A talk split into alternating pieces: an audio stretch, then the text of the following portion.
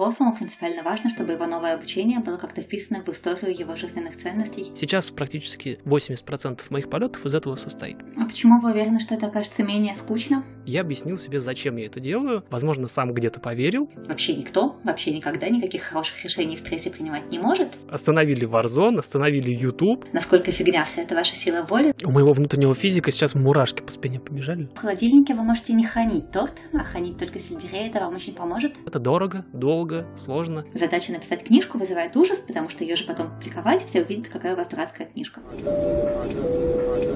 Кабинам экипажа занять служебные места. Cabin crew, please take your seats. Похоже, сегодня мне понадобится какая-то новая заставка, потому что это в первый раз такое происходит, когда к нам кто-нибудь приходит в наш подкаст.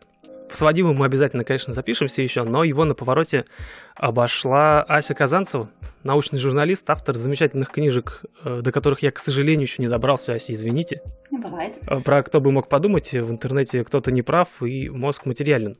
Я про них уже, по-моему, услышал столько, такое ощущение, что мне некоторые части из них будет скучновато читать. Ну, смотрите, вы выдали какое-то официальное представление, но, может быть, логичнее объяснить и зрителям, и мне, почему вы решили сегодня звать меня? И это, кстати, был первый вопрос, который Ася мне задала.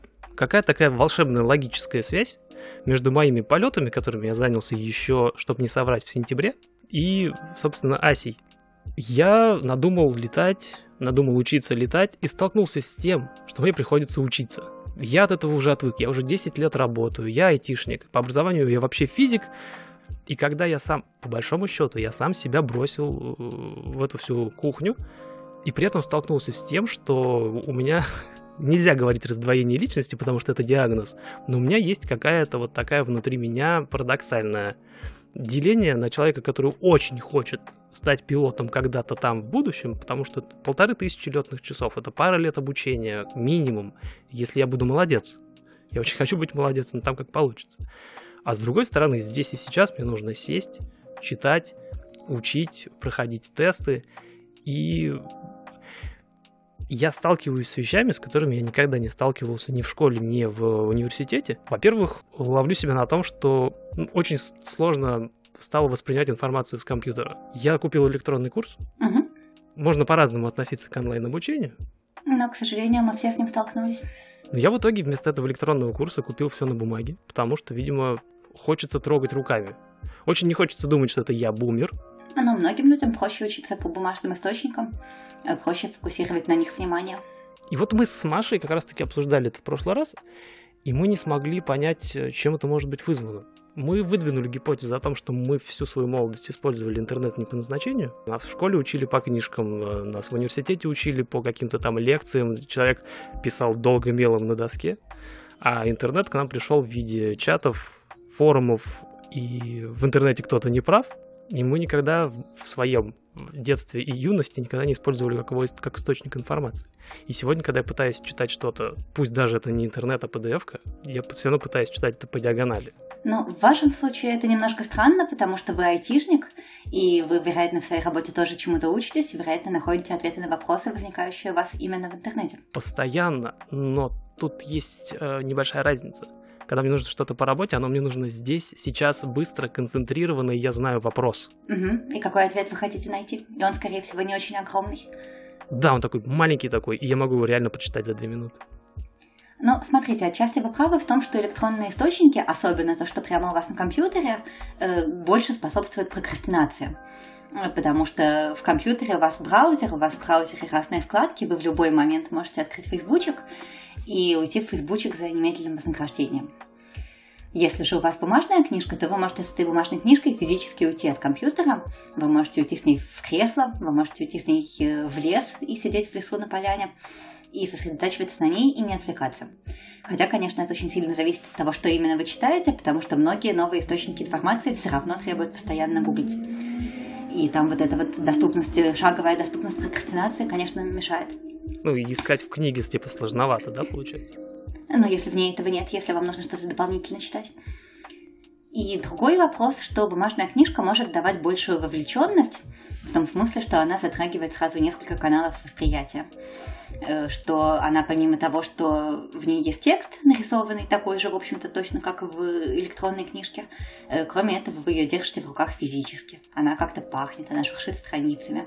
Э, Все это может давать какую-то дополнительную приверженность, если, например, для вас важны вот эти каналы восприятия. Дополнительно ловить внимание запах книги, оно как бы не просто литературный образ, оно часть того, как информация в голову складывается. Э, настолько напрямую, конечно, нет, но тут кто к чему привык. У кого есть приверженность бумажным книжкам, тому на них проще сосредотачиваться. И вот мы возвращаемся опять к привычке. То есть, с одной стороны, ну понятно, вот она бумага, она можно потрогать, почитать. С другой стороны, есть интернет, но это также такая большая книга.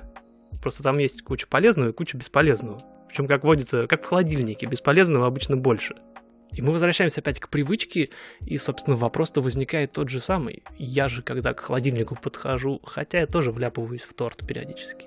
Случается.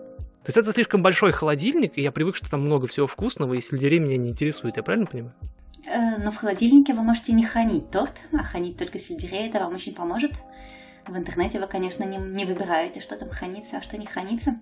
То есть интернет чужой холодильник такой. Да, чужой и очень большой. Это скорее тогда супермаркет, в котором у вас есть неограниченные деньги на то, чтобы покупать все. Деньги-то как раз ограничены. Это мое недосыпание говорит мне, что ресурс у меня все-таки есть, и я его трачу на это дело.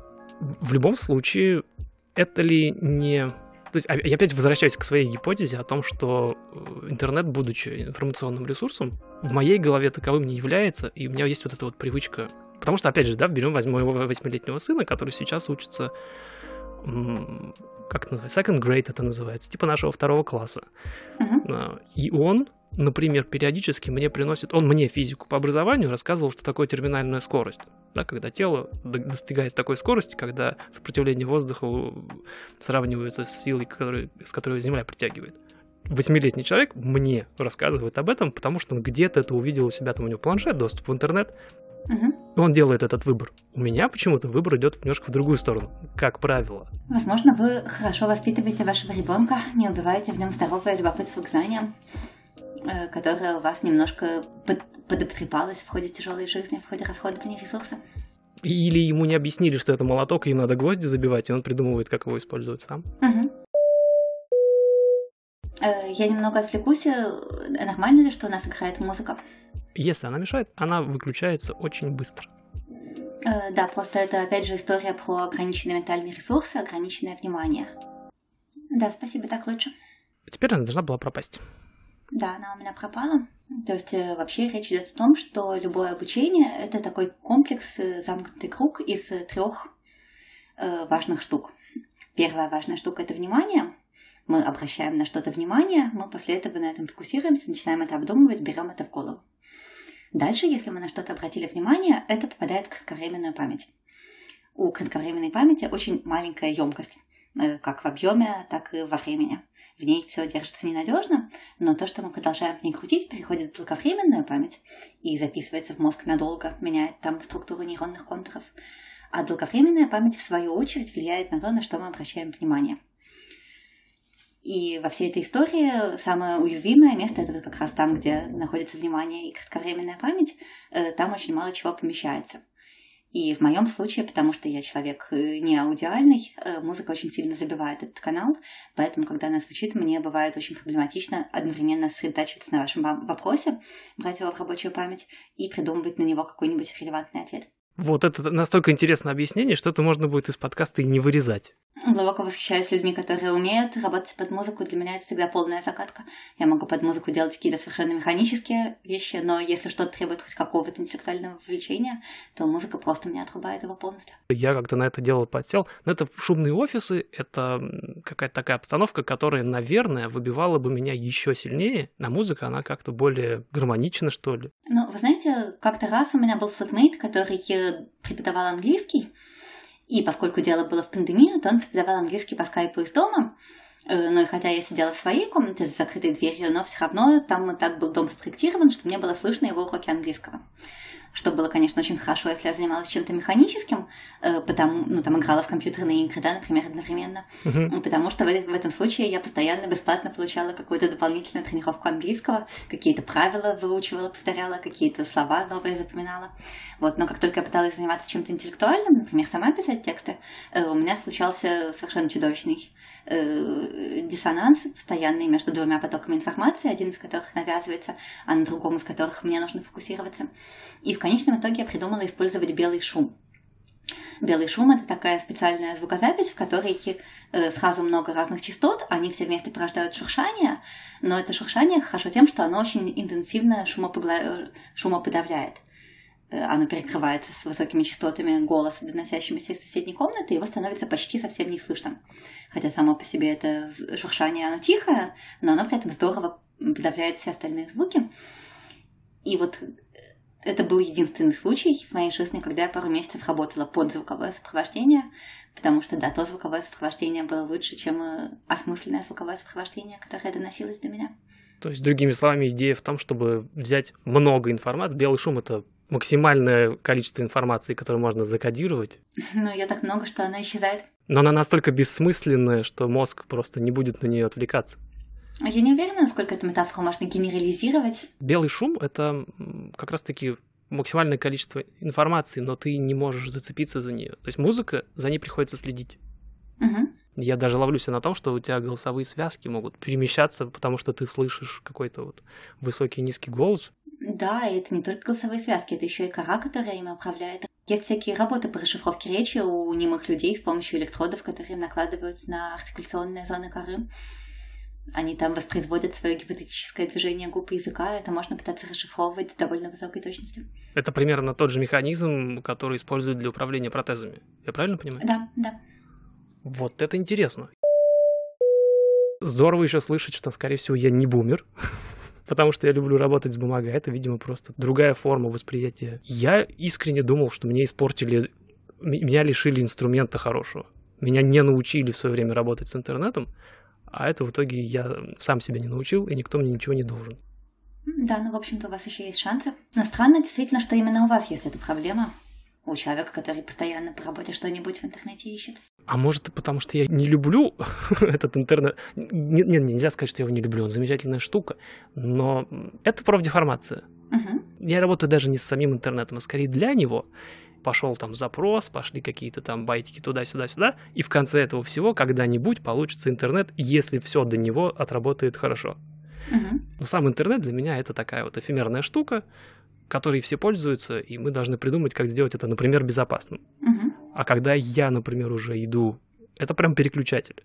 И когда я иду в интернет, он для меня вот как холодильник в супермаркете, который да. весь почему-то открыт, и мне можно взять все, что хотите. Я же айтишник не потому, что я родился айтишником. Да, мало кто рождается айтишником. Когда я начинаю пытаться перестраивать вот эту штуку, я нахожу интересные закоулки где-то там у себя, и у меня начинают возникать вопросы типа, например, кто главный? Потому что существует вот этот вот интересный момент, когда я понимаю, что, вот, например, да, школа, это такая штука, в которую меня родители поместили. И сказали, Георгий, ты должен научиться читать, писать, там, биология, математика, история, вот это вот все, это твой минимум, иди учись.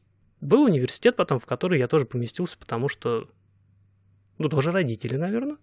Потому что все пошли, потому что надо профессию получать. Я пошел, отучился. Я очень рад, что я получил это вот физическое образование. Оно мне очень много чего рассказало, но поработать по специальности так и не получилось никогда но я не чувствую, что это мой выбор. И учеба, mm-hmm. она шла, ну, когда как. Когда я учился по работе, это были вот эти самые маленькие кусочки, о которых мы говорили. Я редко учился чему-то большому, да, там, ну, выучить язык программирования, это что-то такое прям масштабное.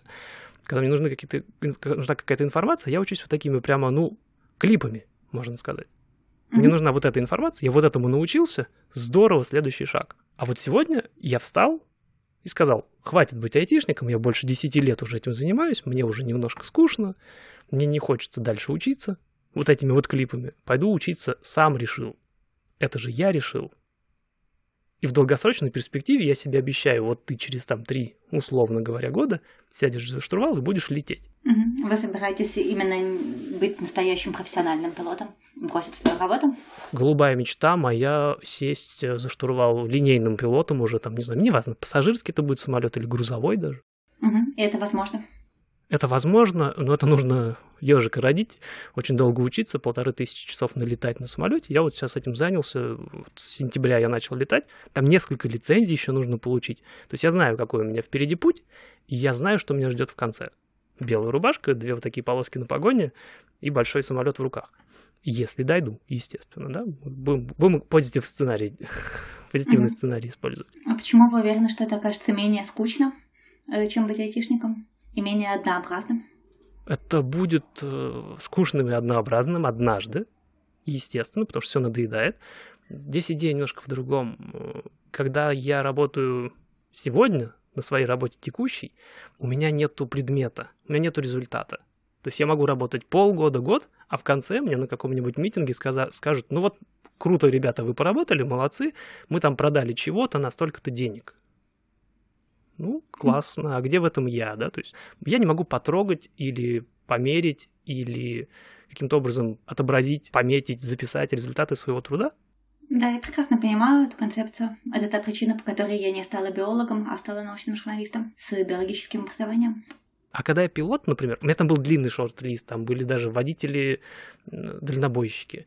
Не работали на станке, например, не делать детали. Это было чуть ли не первое. И я в итоге упал в пилотов, потому что, во-первых, здесь это реально, здесь много людей летает, и если ты начинаешь учиться быть пилотом, у тебя много точек выхода, ты можешь остаться частным пилотом и продолжить работать, где работаешь. Можешь стать инструктором, можешь стать линейным пилотом, и в середине там еще куча разных вариантов, где остановиться. Ну, если не срастется что-то. Uh-huh. И когда ты уже пилот, то ты вот здесь взлетел, вот тут вот ты сел, и чего-то полезного, людей или какие-нибудь коробки, посылки, FedEx, там, USPS, неважно, что это. Ты перевез их, например. Ты в конце mm-hmm. дня приходишь домой или, как правило, в отель, если ты линейный пилот, и ты, ты можешь понять, сегодня вот. Да, я понимаю, человек в поисках смысла. Я тут читала как раз книжку Реймонда Гладковски. Э, это такой психолог, который занимается изучением, обучением взрослых. И у него книжка Enhancing Adult Motivation to Learn. И он в ней, собственно, главный упор делает на то, что для взрослых людей самая важная история в обучении – это история про нарратив, э, про осмысленность. Э, им очень важно видеть, каким образом их обучение связано с их смыслом жизни. Э, то есть, если детей или студентов можно заставить учиться хаотически, потому что, потому что так положено, или потому что им нравится учитель, или потому что социальное давление, все идут – Э, то со взрослыми, у которых уже есть какая-то карьера, какая-то реализация, какая-то профессия, семья, э, с ними так уже не очень получается. Они очень прагматические студенты, э, им очень важно, какое отношение это их обучение имеет к их повседневной реальности, к их работе или будущей работе, и самое главное, к их жизненным ценностям. Я читала с большой радостью узнавания, потому что у меня так получилось, что это было прочувствовано на своей шкуре. У меня две магистратуры, Э, в одной я была очень счастлива и училась очень хорошо, в другой я была очень несчастна и училась очень плохо, потому что в одной из них я видела прямое отношение к своей работе, а в другой из них э, никакого прямого отношения к своей работе я придумать так и не смогла. И вот, собственно, главная задача преподавателя, который преподает взрослым, э, это придумать, как провести для студентов связку Э, между обучением и реальной жизнью, показать, на какие вопросы отвечает это обучение, какие проблемы оно решает. А для самого взрослого человека, когда он выбирает обучение, действительно 90% секрета успеха в том, чтобы правильно выбрать, чему учиться. То есть, если ребенка условно мы можем взять и научить чему угодно, и он там может достигнуть успеха, э, то взрослому принципиально важно, чтобы его новое обучение было как-то вписано в историю его жизненных ценностей и в его светлое будущее. И вот тут я упираюсь в интересную штуку. С одной стороны, теперь я понимаю, что я все сделал правильно, и сначала объяснил себе, это заняло больше года, наверное, потому что это дорого, долго, сложно. Я объяснил себе, зачем я это делаю, возможно, сам где-то поверил, убедил себя, и понял, что, наверное, я пойду тогда вот в эту сторону, мне там все нравится, там интересно, там самолетики, тр -тр -тр, вот это вот все рулить. Ну, классно. Я отсидел в офисе, отсидел, странное слово в данном контексте, отсидел в офисе больше 10 лет, Mm-hmm. Когда ты поднимаешься на 4000 футов, ты чувствуешь разницу. Я вроде как себе объяснил, я понимаю, что я хочу, но это где-то впереди.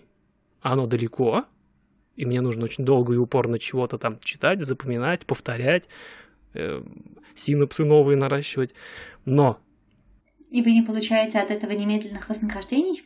Возможно. Возможно, это именно так Это называется. вопрос. Это вопрос, когда вы читаете эту вашу PDF-ку, и вы про какую-то очередную часть пилота, э, полета или самолета понимаете, как это работает. Вы не испытываете выбросы радости, выбросы дофамина, ага-эффекта от того, что вау, я понял вот этот кирпичик. Постфактум, естественно, да, потому что я вообще в принципе люблю узнавать всякое разное. Я э, больше, чем узнавать, я люблю, наверное, рассказывать. Опять же, физическое образование помогает, потому что много чего понятно, как все вот тут все крутится, вертится, вокруг чего там притягивается, от чего отталкивается и так далее. Но, нет, это здорово. Но для того, чтобы ты вот этот вау-эффект получил, тебе нужно так, остановили Warzone, остановили YouTube, остановили там все что угодно вокруг, внутренний диалог, я не знаю, что еще. Открыли книгу, PDF не работает в моем случае, мы уже вот на этом как-то обсудили. Открываешь вот эту книгу, вторую, потому что по одной невозможно, там очень много всякой разной информации, которая перекрестно между ними находится. Интересная организация курса, конечно. Но другого нет, по большому счету. И все они похожи. Так устроена, видимо, у них система тебе нужно вот этот вот шаг сделать. И вот здесь я слышу у себя внутри как минимум два голоса, которые первый говорит, ну да, как бы надо, ты, во-первых, сам придумал, во-вторых, представь, как тебе будет здорово лететь через два года. Ну, вот. Или там стать э, частным пилотом месяца через четыре, наверное, еще не, не, не больше, с моим э, темпом обучения. А второй говорит о том, что, ну блин, там парни уже пошли в Warzone играть. И получается, что у меня сразу возникает вопрос в голове, а кто главный в этом всем мероприятии? Вы совершенно справедливо э, интуитивно нащупали главный принцип современной науки нейроэкономики. Есть такая наука нейроэкономика, она же нейробиология принятия решений, и ее главная мысль и главный вывод заключается в том, что мы совершенно зря воспринимаем мозг как некую холистическую единую систему. Э, гораздо правильнее с точки зрения нейробиологии воспринимать мозг как э, орду противоречащих друг другу структур, которые обрабатывают совершенно разные аспекты информации, совершенно разные внешние данные, совершенно разные внутренние потребности, и каждый топит за какое-то свое решение. Это, в принципе, то, как работает мозг, как работает нервная система. В ней много подчиненных, которые пытаются убедить вышестоящих в том, что именно их решение правильное, а вышестоящие сопоставляют разные противоречивые сигналы и приходят к какому-то одному итоговому выводу с большей или меньшей достоверностью. Даже вот если вы на отдельный нейрон посмотрите, вот как мы представляем себе нейроны школьного учебника. Такая клякса с ножками, да? Э, да, но если вы повнимательнее его представите, вот у вас, скорее всего, в пассиве, но если вы увидите нейрон, вы сразу его узнаете. Он такой типичный, у него одна ножка длинная, а другие ножки коротенькие. И классический нейрон, он именно так и выглядит. Его коротенькие ножки называются дендриты, и они собирают информацию и передают ее к телу нейрона. То есть он, грубо говоря, ими с другими нейронами соединяется? Э, да, и ага. получает от них сигналы. И у него есть одна длинная ножка, которая называется аксон. Ее видно, она особняком. Э, такой длинный хвостик торчит от любого нейрона из школьного учебника. Э, и эта ножка, она обобщенную информацию передает дальше вверх где ее в свою очередь собирает дендрит от какого-то другого нейрона вместе с информацией от многих-многих других. То есть э, мозг весь устроен вот так. Мозг весь устроен иерархически. Каждая клетка и каждый отдел какой-то мозга собирает информацию от многих подчиненных, передает ее вверх. И вот если мы говорим об этом применительно к процессу организации работы, то да, вы совершенно правильно описали, что у вас есть два противоречащих отдела. У вас есть, собственно, лобная кора, дорзолатеральная префронтальная кора, полагаю, в первую очередь, э, которая отвечает за рациональное мышление, долгосрочное планирование, образ будущего и вот это все, э, и хочет э, провести вас через вот этот длинный путь, представляя себе прошлое и будущее. Но есть у вас, кроме того, прилежащее ядро, э, главный отдел системы вознаграждения. И этот главный отдел системы вознаграждения, он не думает про прошлое и про будущее, он хочет э, немедленного вознаграждения, немедленного ютубчика. И вот когда мы говорим про прокрастинацию, про нее много чего написано интересного в академических статьях, и обычно я в силу своей профессии ссылаюсь на какие-нибудь научные источники, Но вот применительно к прокрастинации самое лучшее, что было написано про нее вообще где-либо когда-либо, э, это пост в блоге Тима Урбана, э, который называется Why Procrastinators Procrastinate. Звучит очень знакомо. Да, это очень известный текст. Блог называется Wait But Why, и там много у него прекрасных текстов. И, кроме того, Тим Урбан выступал еще на TED, на конференции TED с этой же темой. И он описал прокрастинацию лучше, чем ее описывают все вот эти вот гигабайты э, академических книг и статей. Он э, ввел такие образы, что у вас есть rational decision maker, который должен стоять у руля и планировать э, светлое будущее. Но у вас, кроме того, есть еще instant gratification marker, обезьянка немедленного вознаграждения, которая хочет э, фейсбучек, э, которая хочет разобрать фоточки, которая хочет поиграть в игрушку на мобильном, которая хочет, э, даже если пыль вытереть, все равно она хочет чего-нибудь совершенно не имеющего отношения к основной задаче. И она постоянно вот пытается рулевое управление на себя взять. И у нее это получается до тех пор, пока не придет The Panic Monster, который скажет, а, у нас близко дедлайн, у нас скоро экзамен, мы пропали, у нас все поймут, какой мы нелепый. И после этого вот этот панический монстр прогоняет обезьянку немедленного вознаграждения, и, наконец-то, рациональный decision-maker э, может встать обратно за рулевое колесо в последний момент. И это описание, оно абсолютно идеально, э, потому что оно прекрасно соответствует представлениям о разных отделах в мозге. То есть мы, правда, можем уподобить вот этого рационального decision-maker лобной коре, мы можем обезьянку уподобить прилежащему ядру, центру удовольствия в системе вознаграждения. Э, и паник-монстр — это амигдала, это главная зона в мозге, связанная с негативными эмоциями, страхом. Кому-то из слушателей может быть известно под названием миндалевидное тело. Э, это синонимы амигдала, миндалевидное тело. Вот, и они, правда, все физически конкурируют, то есть э, и прилежащие ядро, и амигдала посылают сигналы вверх в кору, и от того интенсивность чьих сигналов окажется выше, зависит ваше итоговое решение, а это, в свою очередь, зависит от того, насколько много времени осталось до дедлайна, ну и, кроме того, от того, насколько, в принципе, вам кажется привлекательным или, наоборот, отталкивающим то занятие, которому вы должны посвятить время. И вот только что возник... Да, я слышал эту теорию, она, она интересно описывает, она знакома, вот это вот но она не то, чтобы теория, не то, чтобы она теория, она образ художественный. О, образ, я неправильное слово использовал. Я вообще, в принципе, люблю подобные образы, опять же, про, если возвращаться к физике на секунду. Я очень не понимаю mm-hmm. тех людей, которые пытаются популяризировать физику, формально давая законы, формулы, и называя людей не очень умными, что они не понимают это. Ну, популяризация и преподавание это немножко разные все-таки вещи. Нет, нет, я именно, именно про популяризацию говорю. Они пытаются, то есть это где-то на ресурсах, типа там, я не знаю, Q того же, вопросы-ответы, Квора какая-нибудь. Когда люди используют образы, когда люди пытаются описать, как мир устроен, а не объяснить. Угу. Люди более, более охотно это дело впитывают. И вот по поводу вот, этой, вот этого образа, нет, здорово, что у меня в голове собралась вот эта вот команда, которая худо-бедно как-то там справляется с вот этим вот кораблем, куда-то его ведет. Но тут же возникает вопрос, а кто главный и почему, э, как выбрать, кого, какого члена команды слушать? Потому что, по большому счету, складывается такая иллюзия, что финальное, финальное слово все равно за мной. А кто такой вы? И вот тут вопрос, а где я? Ну, смотрите, по-хорошему нужно делать так, чтобы все трое играли в команде.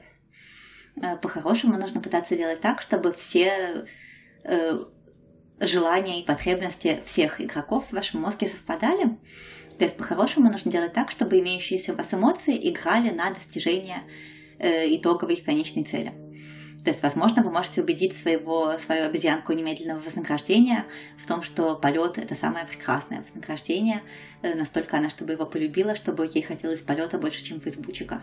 Э, может быть, вы можете своего паник-монстра убедить в том, что если вы будете плохо учиться, то вы разобьете самолет вместе с собой и с э, пассажирами в нем, и он тоже будет подыгрывать вам. Чаще приходить? Да, чаще приходить, быстрее приходить раньше до дедлайна. Вот, то есть э, люди используют много конкретных э, практических приемов для того, чтобы все это э, собрать в единую команду. Люди часто используют социальное давление. То есть, допустим, расширивают свой компьютерный экран кому-нибудь для них авторитетному, ну там, свекрови, например, если у вас строгая свекровь, чтобы она пообещала каждые полчаса рандомно проверять, открыт ли у вас Facebook или открыта ли у вас учебная PDF-ка. Ну да, но это делегирование уже. Ну, это отчасти делегирование, да. Это можно не настолько прямолинейно, а можно просто, знаете, многим помогает пойти в библиотеку, э, чтобы просто какие-то рандомные посторонние люди видели, что у них там на компьютере открыто, и смеялись, когда у них фейсбучик целыми днями открыт. Или начать вести блог о том, как я учусь летать, и как я классно читаю и прохожу промежуточные тесты. Ну да, я лично всегда все это делаю на влюбленностях. Э, я в кого-нибудь влюбляюсь и рассказываю себе историю про то, как этот мальчик прекрасный непременно мне даст в том случае, если я добьюсь вот этого, вот этого, вот этого и вот этого. Ну, в моем случае я, наверное, вряд ли могу влюбиться в своего инструктора. Я, наверное, от этого воздержусь. Но идея понятна на самом деле, потому что такое ответственность появляется. Но идея глобальна в том, чтобы эмоции поставить на службу рациональному, чтобы выстроить такой нарратив, выстроить такую историю, в которой э, на эмоциональном уровне вам хочется того же самого почему-то, э, что вам хочется на рациональном уровне тоже. И вот тут мой физик и прагматик делает опять шаг назад и снова переспрашивает внутри меня. Вот, допустим, я попытался, я начал какие-то действия делать, вот этих троих товарищей, э, упорядочить, научить работать вместе, и остался этим... Нед... У меня не получилось. Я остался этим недоволен. Кто недоволен-то? Если вот эти трое работали, кто в итоге недоволен результатом? Или доволен? Все, получилось. Я научился, сдал все экзамены, я молодец. Это кто решил, что я молодец? Тогда. Я, честно говоря, вообще не считаю этот вопрос релевантным. Какая разница? А это, это, наверное, нас учили, что вот ты это ты в школе. Он это он, я это я. Потом мы начали учить всякое разное, начиная с математики, которая где-то находится тоже где-то внутри, но почему-то она абстрактная. И один это ничто, надо было, чтобы один был помидор, например, или апельсин. Но разрабатывали это ее все-таки для описания реального мира. Но мы делаем вот эти вот шаги, и в итоге приходим, что вот, как Гришковец еще говорил на самом деле в свое время. То есть, если мозг это я, то почему я не могу вспомнить эту актрису, например, которая в том фильме играла? И это же я запомнил, я положил себе это в мозг. Где оно теперь? я туда его клал. И ты начинаешь делать вот эти шаги, я начинаю делать эти шаги от себя, отходить, типа, смотреть со стороны, типа, как вот этот вот набор 86 миллиардов нейронов, угу. правильно? Как да, вот конечно. этот набор начинает друг с другом, ну, понятно, что примерно, друг с другом начинает как- как-то там перемигиваться, обмениваться там всякими разными ионами, и где-то там внутри я спрятан глаза, то есть, как, как опять же, то же самое Гришковец говорит, где-то за глазами. То есть не мозг сам, вот где-то вот тут, где-то нахожусь между ними я. Я смотрю на этих моих обезьянку, вот этого товарища с руля, и я понимаю, что мне не нравится, как они работают. Но это же тоже я. И тут я не могу нащупать границу. И когда я вот этот парадокс упираюсь, я сдаюсь и иду YouTube смотреть. Потому что это же тоже я иду. Обезьяночка ваша идет. Ну да, обезьяночка хочет смотреть YouTube. Кора может ей подыгрывать, может не подыгрывать. Э, может рационализировать, что вот я устал, мне нужно восстановить ресурс. Я считаю, что его нужно восстанавливать так. То есть, в итоге, если опять уходить от этого образа нашего комикса практически. Это и есть комикс, да, он там нарисован. Угу. Постоянные сиквелы у него, ежедневные, я так понимаю. То есть, если мы будем от него отвлекаться и больше уходить в практическую сторону, мало убедить себя в том, что ты идешь к какой-то цели. Ты молодец, ты классный, у тебя есть направление, карта, на карте нарисована вот эта вот кривулька, и ты по ней плывешь, летишь, неважно. Важно ежедневно показывать себе, что ты движешься. Если мы говорим об обучении, то да, Э, вообще главное, что знает нейробиология про обучение, что обучение это изменение э, связей между нейронами. Э, рост новых синапсов. Этот рост новых синапсов требует постоянного прогоняния нервных импульсов э, через задействованные в обучении нейронные контуры. Э, то есть для любого эффективного обучения действительно самый главный принцип это регулярность и повторение. Э, с этой точки зрения, во-первых, нужно делать что-то каждый день. А во-вторых, если мы говорим о прокрастинации, то вот если уходить в более академические исследования прокрастинации, когда там, например, набирают большие группы студентов и опросы проводят, то в большинстве исследований лидирующей причиной прокрастинации оказывается страх поражения.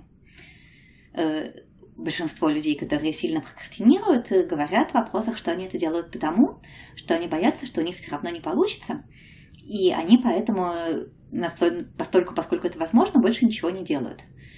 Э, потому что тут, понимаете, какая штука? Вот если, например, у вас была неделя на подготовку какого-то текста, и вы всю неделю его писали, а потом написали, стали, и вам все равно поставили плохую оценочку, то вы думаете, ну, наверное, я никчемный, я не могу тексты писать. А вот если вы из этой недели 6 дней пинали болтун, а потом за последние сутки все-таки все написали, то тогда вы думаете, ну я, наверное, все-таки хорошие тексты пишу, но просто в этот раз мне времени не хватило, потому что такой уж я человек нелепый. И у вас, соответственно, не падает самооценка от этой вот низкой, низкого балла полученного. И вы таким образом спасаете себя от страха поражения, который не давал вам начать вовремя. Ежедневность и систематичность, она работает вот через что. Она работает через то, что большую задачу вы разбиваете на много-много-много-много-много маленьких, и это несколько снижает страх неудачи, это несколько снижает страх, который вызывает у вас сама необходимость подступиться к задаче. Потому что задача, задача написать книжку, она большая и нереализуемая. Э, потому что это вы будете полгода и непонятно с чего начать. Если же у вас есть задача написать синопсис, э, почитать источники для первой главы, написать введение, написать половину первой главы, отправить это издателю, посмотреть другие источники, дописать первую главу и так далее, если вы это как-то разделили на задачи, то тогда у многих людей эти отдельные задачи вызывают гораздо меньше ужаса. Задача написать книжку вызывает ужас, потому что ее же потом публиковать, все увидят, какая у вас дурацкая книжка. А задача написать э, первую главу, она как бы вас еще ни к чему не обязывает. Вы первую главу написали, вы можете ее никому не показывать. Не так страшно многим людям поэтому гораздо проще преодолеть прокрастинацию, когда они разбивают на отдельные кусочки, но эти отдельные кусочки, да, приходится делать каждый день. Э, это может дать какой-то опыт победы, какой-то выброс дофамина от преодоления этих маленьких кусочков. И тут я начинаю понимать, что авторы курса, которые я в итоге взял, они тоже, видимо, не в первый раз этим занимаются, потому что они весь этот курс порезали. И после каждого... Причем на достаточно внятные штуки, которые можно за день, за два усвоить, причем достаточно хорошо. И после них идут внутренние тесты, которые тоже никуда не идут. Ты их проходишь, mm-hmm. ты получаешь результаты, больше этого никто никогда не увидит. Только они все лежат у тебя в кабинете, и ты таким образом можешь сам себя да. контролировать, радовать цифрами. 75% сегодня, 82% завтра. Конечно, это очень разумно. Э, я вот э, училась в двух магистратурах. Одна из них была в вышке, в высшей школе экономики в Москве, другая в Фристеле. И магистратура в вышке принесла мне гораздо больше радости, потому что она более контролирует студентов. Э, там почти не бывает такого, что ты учишься весь семестр, а потом сдаешь один экзамен. Там, как правило, ты учишься весь семестр, и в течение этого семестра примерно каждую неделю или две пишешь какой-нибудь тестик. Причем, если ты все пишешь хорошо, то тебе это засчитывается, от экзамена тебя вообще освобождают. Но главное, что эта система заставляет тебя учить по чуть-чуть каждую неделю, и каждую неделю получать маленький дофаминовый выброс от того, что ты что-то понял, запомнил и сдал. И это настолько создает более комфортное как психологическое состояние, э, так и эффективность обучения, но, собственно, да, когда магистратуру разрабатывают нейробиологи, они делают там все правильно с нейробиологической точки зрения. Ну да, логично. То есть получается, что обезьянке не так страшно, потому что ей придется ждать не так долго. А ну вот да, этот это вот тоже, да. гипотетический рулевой при этом видит, что все вместе движется куда он хочет. И кроме того, ну да, тест уже скоро, тест уже там через три дня. И монстр это чешется гораздо... уже. Э, да, а вот если бы экзамен был когда-то потом, через э, три месяца, то монстр бы, конечно, конечно, никак не проявился. И тут, смотрите, если я нашел проблему. В школе есть четверти, классы, в конце концов, 11 класс, и сейчас ЕГЭ. Я краешком uh-huh. зацепил. Uh-huh. ЕГЭ, но сейчас он как такая последняя веха. В университете... Ну, мы с вами одного возраста, да, так что я тоже краешком зацепил. В университете курсы, курсовые, потом диплом. Угу. До магистратуры я так и не дошел, каюсь, занялся другими делами. Начал работать, собственно, в IT. Сегодня у меня нет дедлайна вообще. И э, мы Это уже пару раз говорили об этом, я говорю, где-то через три года. То есть, подождите, вы за все эти три года вы не будете сдавать ни одного экзамена, вы хотите сказать? Нет, их будет много, но опять же, да, сейчас я прохожу первую лицензию. Всего их мне нужно будет, не считая это всяких дополнительных эндорсментов и так далее, их нужно будет получить четыре самых mm-hmm. разного уровня, начиная вот первый частный пилот, который я получаю сейчас. Mm-hmm. Но ваши будут экзамены? У меня обязательно будут экзамены, но проблема в том, что я учусь сам. Я сам придумываю, когда у меня экзамен, точнее, когда я буду готов, тогда я его издам. Но вот это очень опасная, конечно, стратегия, да, потому что вы можете двигаться так медленно, что уже забыть начало учебника к тому моменту, как вы освоите конец учебника.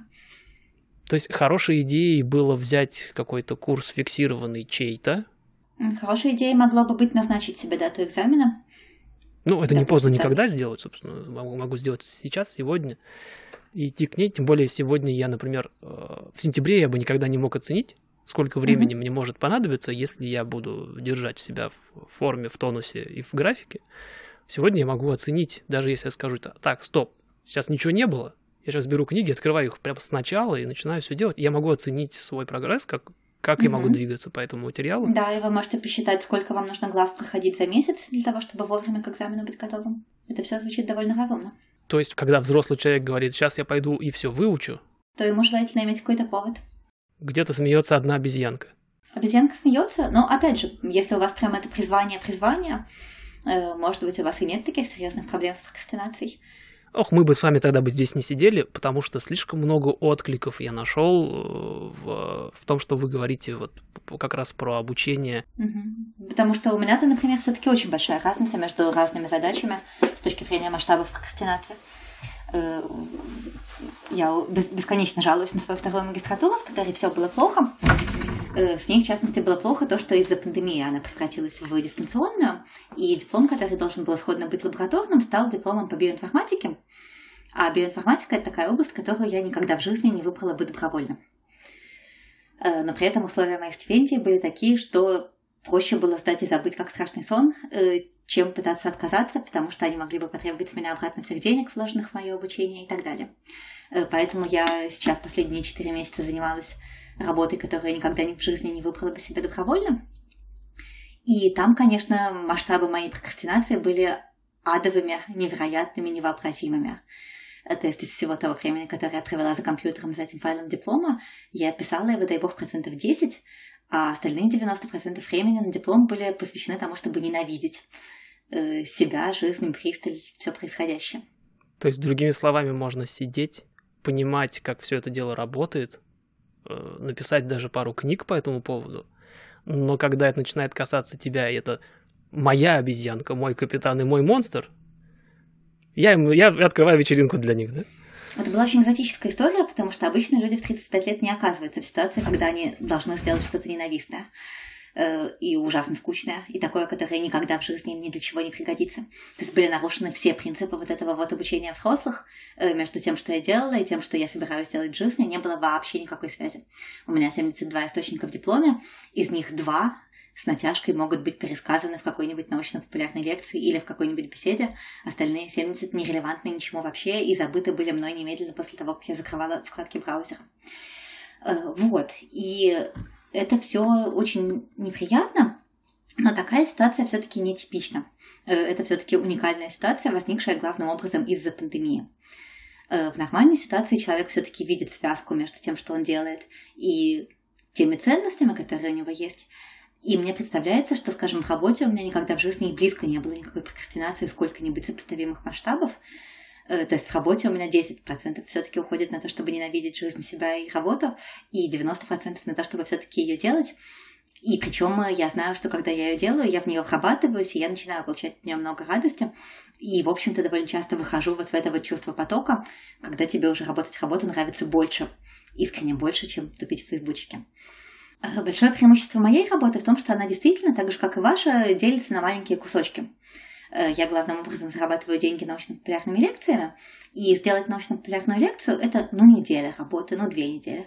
Э, там виден конец, там виден край, там виден дедлайн. Обычно я их делаю непосредственно перед первым их исполнением, а не когда-то заранее впрок. Э, вот, и это все настолько проще, чем большие задачи, не разбитые на кластеры, не разбитые на кванты. Э, и чем задачи, которые не имеют отношения к реальности. То есть, э, когда человек говорит, что я прокрастинатор, там все-таки надо смотреть, в какой конкретной ситуации он прокрастинатор. Э, и если у него прокрастина... прокрастинация прямо совсем патологическая, то, может быть, он просто не то делает. Может быть, ему разумно пойти и найти себе другую работу. Тем более, что бывают такие работы, которые, в ходе которых прокрастинировать просто невозможно физически, потому что она не так устроена. Ну, то есть, если, ну вот я, например, в коронавирус работала в коронавирусной лабе, э, мы там э, пробирки. Э, ко мне приходил поток пробирок с плазмой, их нужно было все центрифугировать, потом нужно было измерять скорость свертывания крови в этих пробирках. У меня там никакой прокрастинации не было и быть не могло, потому что если бы я начала прокрастинировать, то у меня бы кровь протухла, испортилась, и ее невозможно было бы уже померить.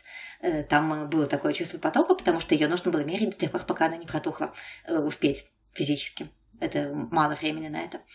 Ну или там, когда я читаю лекцию, я не могу прокрастинировать в тот момент, когда я читаю лекцию, потому что, ну, что подумают зрители, если я на середине лекции скажу, ой, ну мне надо тут немножко фейсбучик проверить. Э, нет, так не работает. Бывают такие занятия, в которых прокрастинация просто физически невозможна. Э, когда вы будете на самолете летать, вести его, вы тоже там не сможете отвечать на фейсбучик. Э, ну, как бы, если сможете, нехорошо будет. Я как раз хотел сказать о том, что я уже же летаю, я больше 40 часов уже налетал. Ну, и у вас же нет проблем с прокрастинацией во время за, за ну, штурвалом? Ноль. Я забываю, как выглядит мой телефон. Естественно. Например. Вот, то есть в этом смысле это может быть неплохой выбор, э, правда, водить самолеты, потому что там проблема прокрастинации просто не будет существовать. Э, но да, для этого нужно преодолеть некоторые прокрастинации для подготовки к экзаменам. Но опять же, это мы обезьянки не объясним, мы объясним это вот этому капитану нашему. Но да, я сейчас начал понимать, э, что я не просто так пришел к э, мысли о том, что хочется делать что-то реальное и здесь, и сейчас. Потому что, видимо, как в спорте, я просто в хоккей играю и при этом ненавижу бегать. Uh-huh. И речь не о том, что, например, я устаю или мне лень.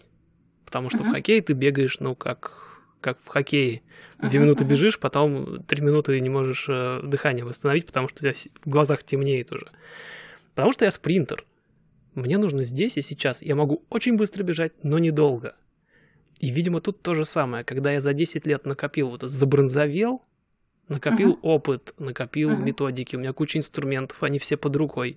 И я реально, получая очередное задание, могу два дня просто ничего не делать, потому что я знаю, что когда-нибудь я сяду и за три часа, но это неправильно. Это может говорить о том, что у вас слишком простая работа, в том смысле, что э, если бы вы пошли в какую-то более крутую компанию на более крутую позицию, у вас была бы большая куча новых задач, возможно, вы бы меньше прокрастинировали, потому что вам слишком много приходилось бы перерабатывать информацию в условиях большего давления.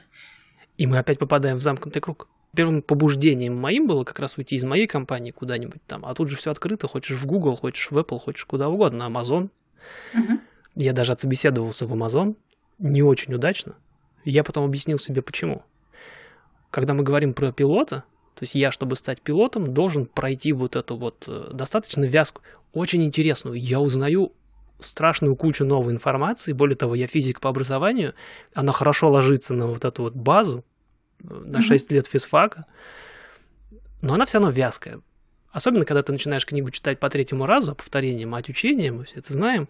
Зачем же саму книгу читать? По третьему разу нужно читать не книгу, а ваши заметки и выписки.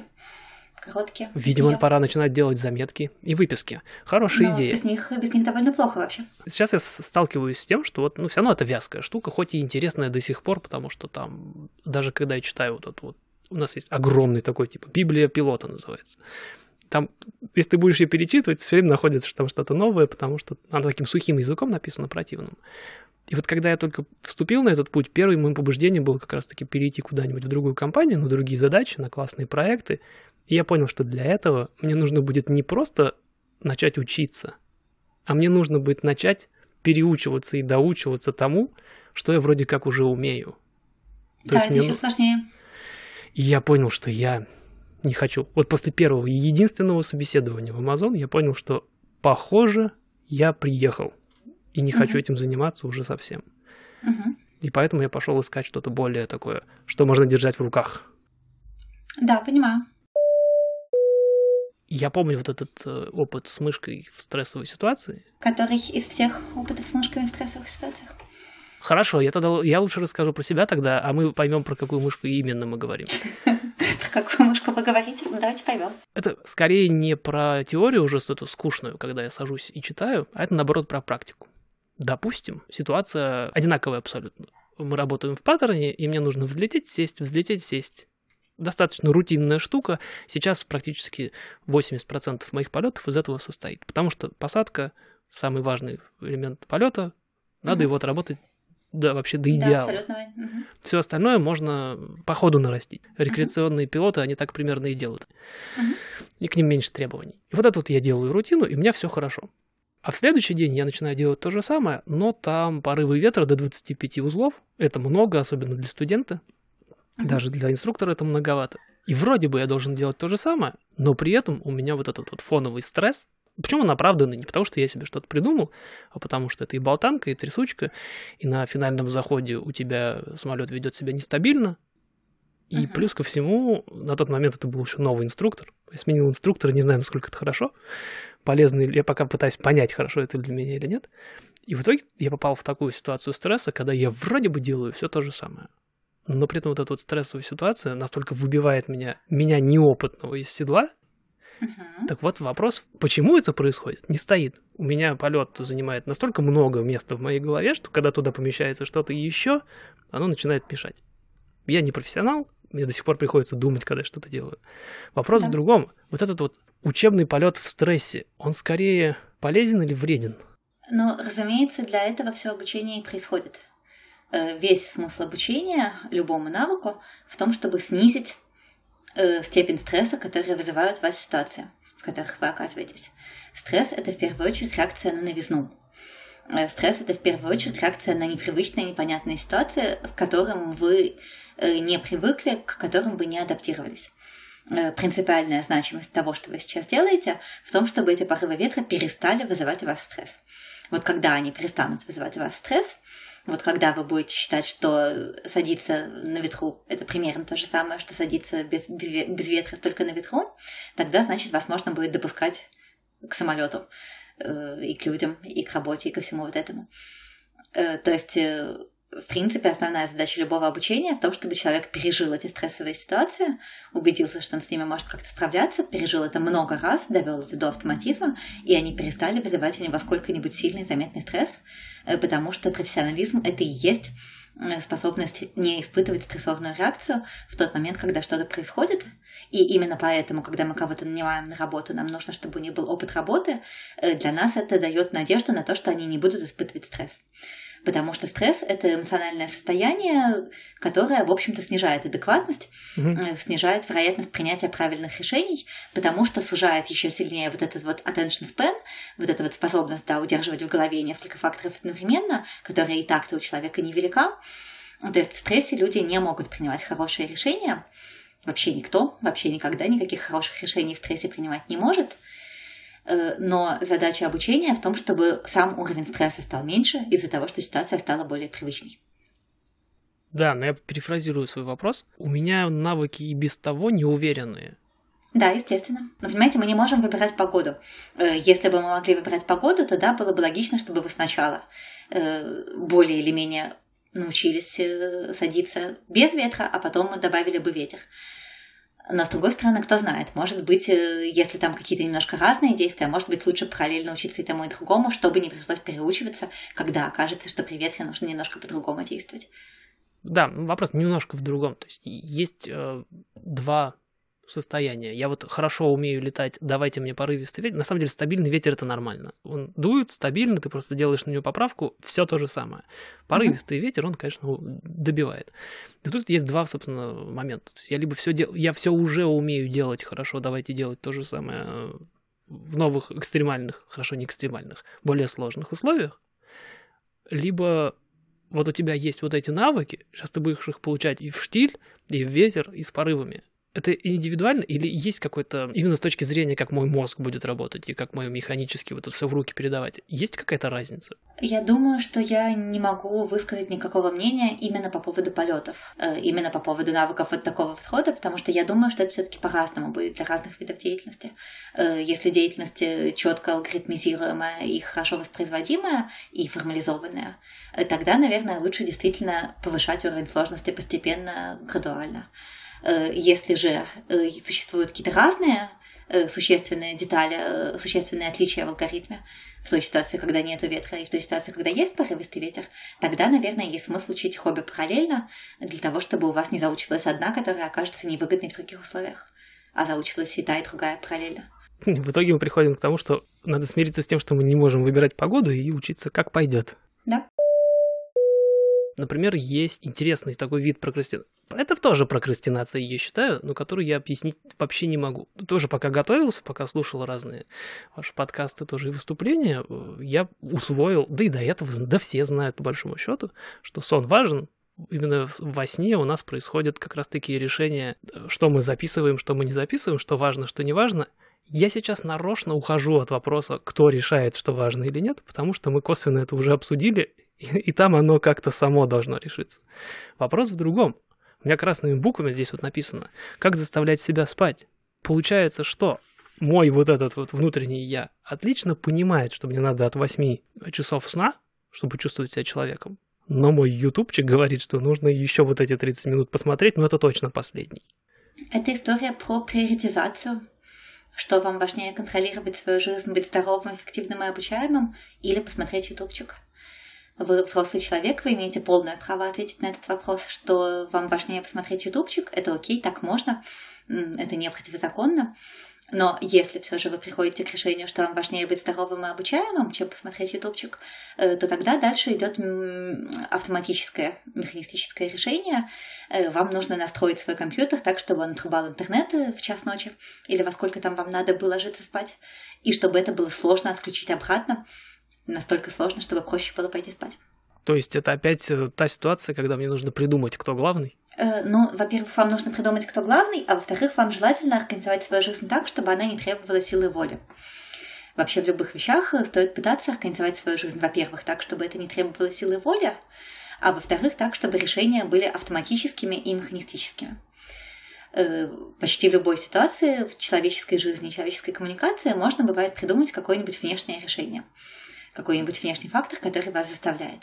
Мы про это поговорили в связи с тортиками и сельдереем, что вам не нужно напрягать силу воли для того, чтобы не есть тортик, вам нужно просто никогда не покупать тортиков домой, хранить дома только сельдерей и есть его сколько угодно. Э, если у вас дурная привычка скидывать очистки в раковину, когда вы чистите картошку, то вы можете страдать и переучиваться и выгребать очистки из раковины. Либо вы можете поставить в раковине размельчитель для э, очистков, и тогда их можно будет выкидывать в раковину, в этом не будет проблемы. Э, если вы страдаете от того, что вы прокрастинируете в ютубчике, когда пора спать, э, то стоит как-то так запрограммировать свой роутер или там Алису, какая там у вас Алиса, Алекса, Сири, чтобы она вырубала интернет и, например, чтобы нужно... Знаете, я даже не знаю, что может э, ваша Алекса или кто у вас там есть дома, вот, но, наверное, можно как-то так с ней договориться, чтобы, например, она в 2 часа ночи вырубала интернет и включала его обратно только тогда, когда вы прочитаете ей вслух всю первую главу Евгения Онегина. И тогда, скорее всего, вам будет лень читать ей вслух всю первую главу Евгения Онегина, и вы пойдете спать. А она в 8 утра врубит обратно интернет. Если другими словами, на человеческом, совсем уж человеческом языке не надо себя заставлять ничего делать, надо сделать себе внешние заставляющие факторы. То есть создать себе какую-то идеальную такую комфортную среду, в которой ты будешь готов вот этим всем заниматься. Ну, не знаю, идеальная она или это антиутопия. То есть какие-то условия рабочие, скажем так. Э, да, мой поинт в том, что не надо тратить силу воли по возможности. Надо по возможности организовывать себе такую среду, чтобы сила воли не требовалась, потому что выбора все равно особо нет. Я тут вспомнил, что вы уже говорили об этом несколько раз, и в частности в контексте э, вашего опыта English, э, English Grammar in Use курса когда вы говорили, что вы взяли этот курс, но для того, чтобы его проходить, э, тоже нужна какая-то среда и, и настрой, чтобы сидеть, это все и проходить. И такой вопрос, и как у вас в итоге успехи с, с этим курсом? Если не секрет, конечно. Получилось? Э, я просто повторяла грамматику, когда мне нужно было сдать второй IELTS. И после того, как я второй раз сдала IELTS, э, мне перестало быть нужно повторять грамматику. То есть в итоге опять дедлайн решил? Ну, конечно мы опять упираемся в дедлайны, и я опять понимаю, что я просто понадеялся на собственную ответственность перед самим собой. Сказал, ну ты когда-нибудь научишься. То есть это не должно работать, и нельзя на это на, на, надеяться, нужно именно пытаться себя... Вы знаете, вот в этом смысле я понимаю с каждым годом все лучше и лучше, какое у меня идеальное образование, насколько нейробиологическое образование дает огромные преимущества по сравнению со многими другими образованиями именно с точки зрения организации жизни, Потому что нейробиологи и биологи вообще, они колоссально отличаются от всех людей тем, что они понимают, насколько мы нелепые. Насколько мы плохо устроены, насколько мы ненадежно устроены, насколько фигня вся эта ваша сила воли, насколько фигня весь этот вот разумный decision maker. Э, биологи хорошо понимают, что человек эволюционировал совершенно не в тех условиях, э, в которых он сейчас живет, что эволюция нас ко всему этому не готовила. Биологи понимают, насколько человек нелеп и насколько человек слабоволен, и они с самого начала делают на это поправку. И из-за того, что они с самого начала не ожидают ни от себя, ни от окружающих никаких особенных творческих успехов, угу. э, они заранее стараются создать такую среду, в которой они сделают хоть что-нибудь, не возлагая больших надежд и ожиданий, и в итоге оказываются более эффективны, чем те люди, которые считали, что они венец творения. А вызвано ли это тем, что вся эта сила воли и самоубеждение, это что-то с эволюционной именно точки зрения, что-то новое, которое пытается бороться с тем, с чем-то очень старым и древним внутри Ну, смотрите, мы рассчитаны на то, чтобы думать о дне сегодняшнем. Мы рассчитаны на то, чтобы пойти насобирать себе корешков и съесть их.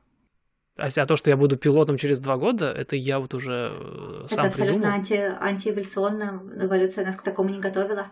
У наших предков в течение миллионов лет не было никакой возможности строить планы на два года вперед. То есть мне сегодня должно быть вкусно, тепло, да. э, весело, я не должен да. устать сегодня, а завтра потоп. Да.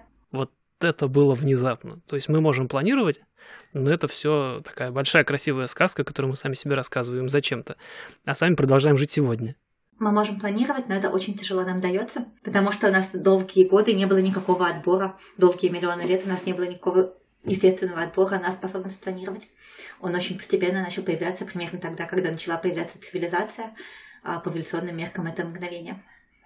Недавно, кстати, спорили с, э, с, товарищами по поводу того, что буду за себя говорить. Я в итоге пришел к тому, что создается впечатление, что у, у человечества сейчас, в принципе, естественный отбор не так ярко выражен, потому что медицина, поддержание жизни неприспособленные организмы, они продолжают жить и размножаться, и не получают... То есть более приспособленные, казалось бы, организмы, они не должны вроде как получать преимущественно, преимущество при передаче генов. Насколько это близко к истине сейчас?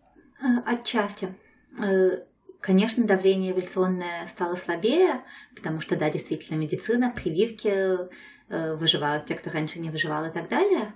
Но эволюция биологическая, она не только про то, чтобы выжить, но и про то, чтобы оставить потомство. И поэтому, например, если вы совсем уж глупый и некрасивый, то тогда, скорее всего, никто не захочет оставлять с вами потомство. Вы все равно его не оставите или оставите меньше, и ваши гены могут вымываться из популяции. Но это какие-то крайние варианты. Ну, их меньше Здесь... сильно будет, да? Ну, то есть э, до какой-то степени половой отбор остается, но половой отбор тоже сильно испортился за последний век, когда появилась контрацепция. Э, здесь есть два технологических решения, да, опять же, для всего есть технологические решения.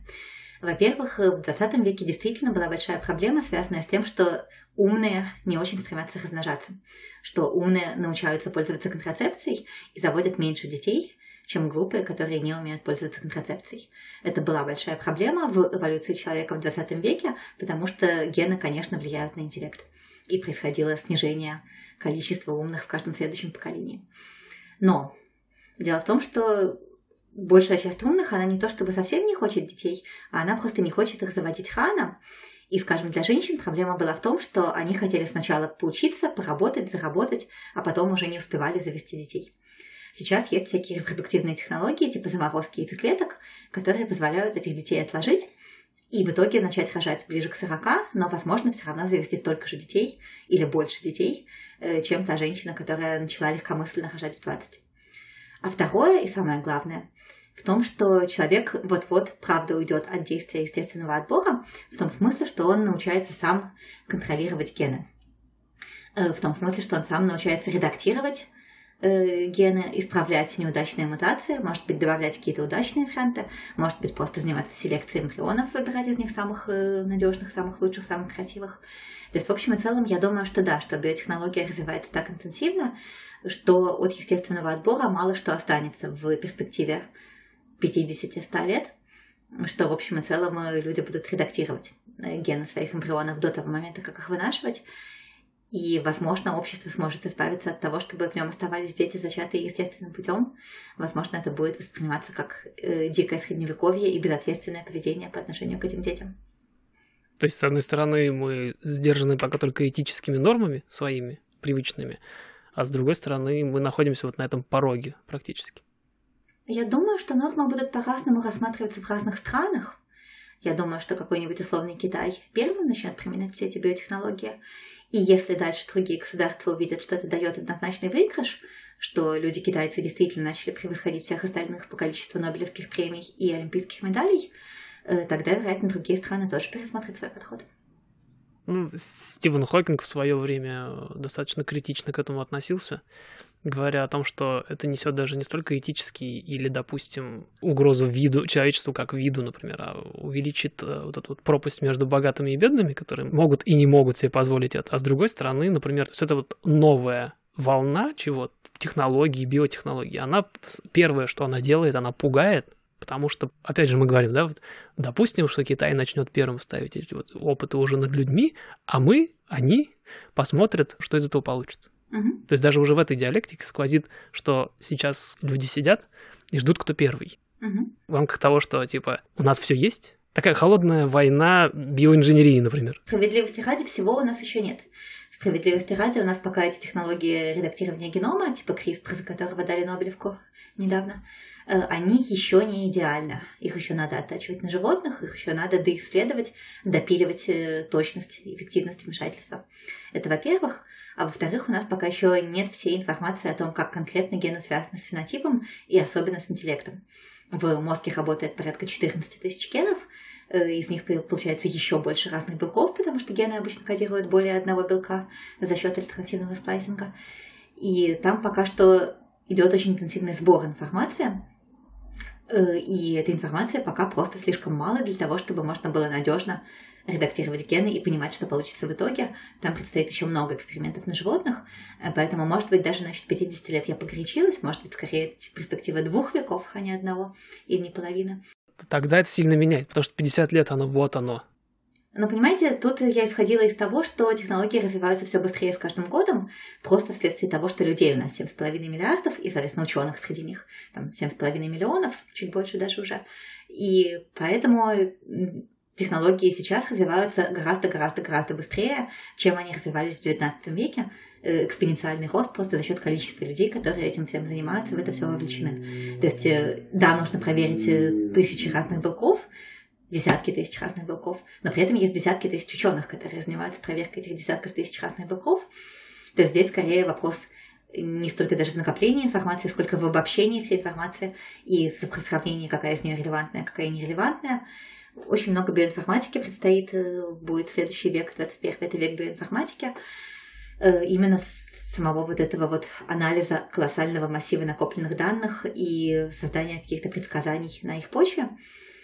Вот. А что касается разрыва между богатыми и бедными, я думаю, что здесь как раз скорее наоборот, именно потому что эти технологии настолько ненадежны, я думаю, что, скорее всего, исходно это будут какие-то программы госфинансирования и набора добровольцев для того, чтобы как раз именно на самых бедных, вероятно, на людях третьего мира э, за какие-нибудь гранты проверять получается ли редактирование в том направлении, в котором хотелось бы.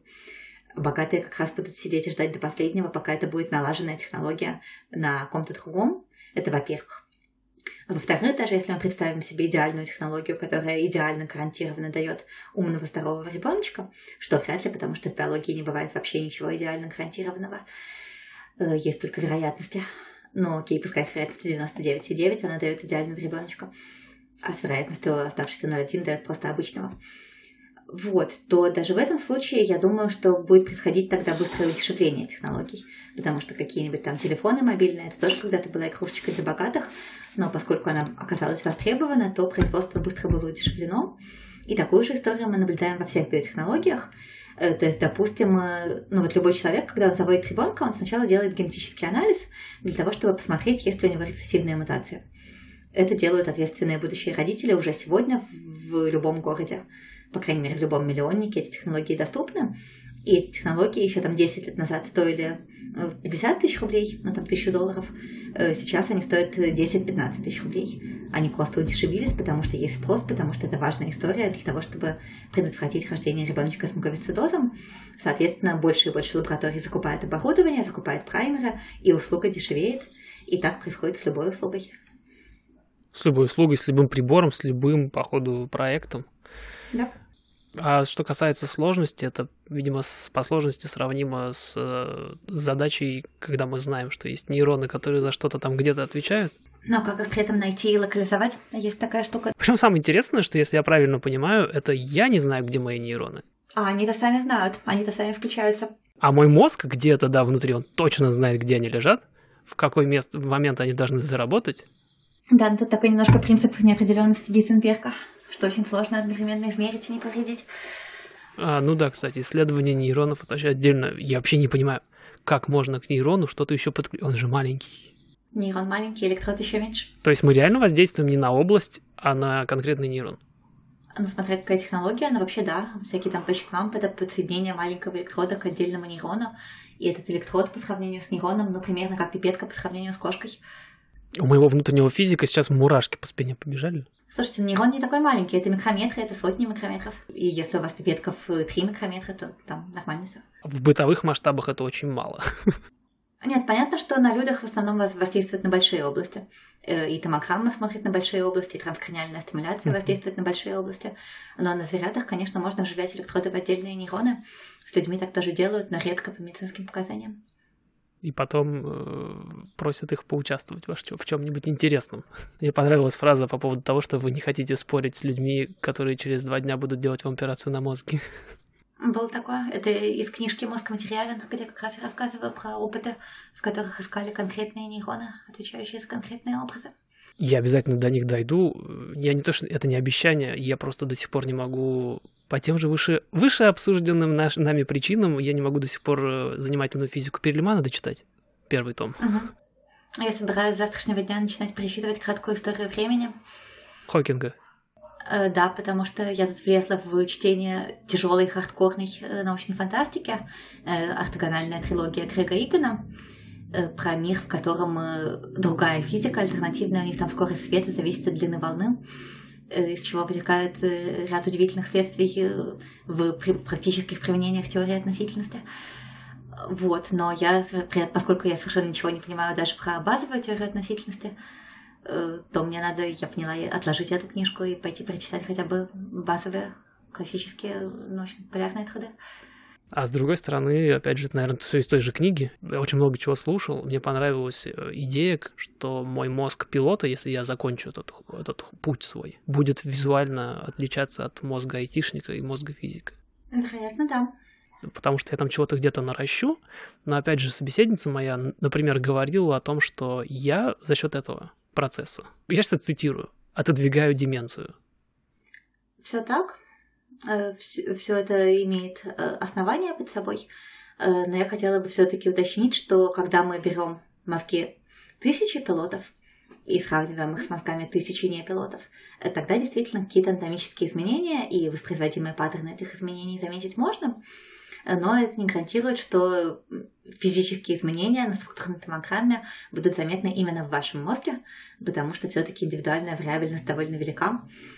Э, и, возможно, те области, которые нужны пилотам, у вас уже и так достаточно развиты, и физического увеличения у них не произойдет. Хотя, конечно, в глубине внутри какие-то новые синапсы вырастут, и да, конечно, любое обучение меняет мозг, и в том числе любое обучение позволяет дольше сопротивляться деменции. То есть, другими словами, мозг переиспользует свой ресурс. То есть, если у меня есть какие-то области, которые я не использую, например, он может их вовлечь. У вас нет таких областей? Ни у кого нет таких областей, мы используем весь которых я сознательно не использую, хорошо, вот так скажу. Это да. Я не знаю, это будет один эпизод или два, потому что очень много получилось материала. А, ну, я думаю, там можно будет порезать. Мы с вами ушли, мне кажется, глубоковато, скажем, в обсуждение наших э, травм от образования. Вряд ли это кому-то интересно. Я безжалостно режу наши, безжалостно порежу и этот. Я очень сильно надеюсь, что кому-то это еще пригодится. Угу. Я обязательно посмотрю, как это все дело зайдет. Я обязательно буду разговаривать с пилотами, но мне очень здорово, что мне получилось себе объяснить. Где-то. Я не обещаю, что я сейчас пойду и переделаю свой режим обучения, потому что это какое-то решение. Это нужно что-то сделать. Но, по крайней мере, стало больше понятно. А во-вторых, я знаю, что даже среди моей аудитории, среди моих знакомых есть люди, которые тоже начинают или, или дальше учиться, будучи уже взрослыми, или переучиваться, и сталкиваются с теми же самыми проблемами. Я очень да. надеюсь, что им это будет полезно. Я теперь понимаю, что мне действительно нужно пару-тройку книжек прочитать. Вам им тоже советую. Я обязательно оставлю на них везде ссылки. Я боюсь, что любому человеку нужно прочитать гораздо больше, чем пару-тройку книжек. Я боюсь, что любому человеку нужно прочитать пару-тройку десятков тысяч книжек для того, чтобы сформировать хотя бы какую-то иллюзию понимания, приближения к накопленному человечеством опыту и знанию. Да, но половина из них написана таким языком, что ты засыпаешь на, втором, на второй странице. Я так понимаю, вы частенько разговариваете цитатами из них. Ну, понятно, потому что это ваши детки, ваши книжки. Я почти уверен, что эти тексты читаются легко. Я себе советую, и потом обязательно везде отзывы оставлю, буду агитировать для того, чтобы люди читали популярную литературу. Я возвращаюсь к тому, что я искренне считал, что науч-поп — это что-то такое, если не ругательное, то, по крайней мере, непрофессиональное. Это не так. И я поймал себя на том, что я, оказывается, некоторое время этим даже занимался, ну, не как дело жизни, а так вот. Да, месье Жордан знал, что он разговаривал всю жизнь прозой. Вот, да, примерно так и есть.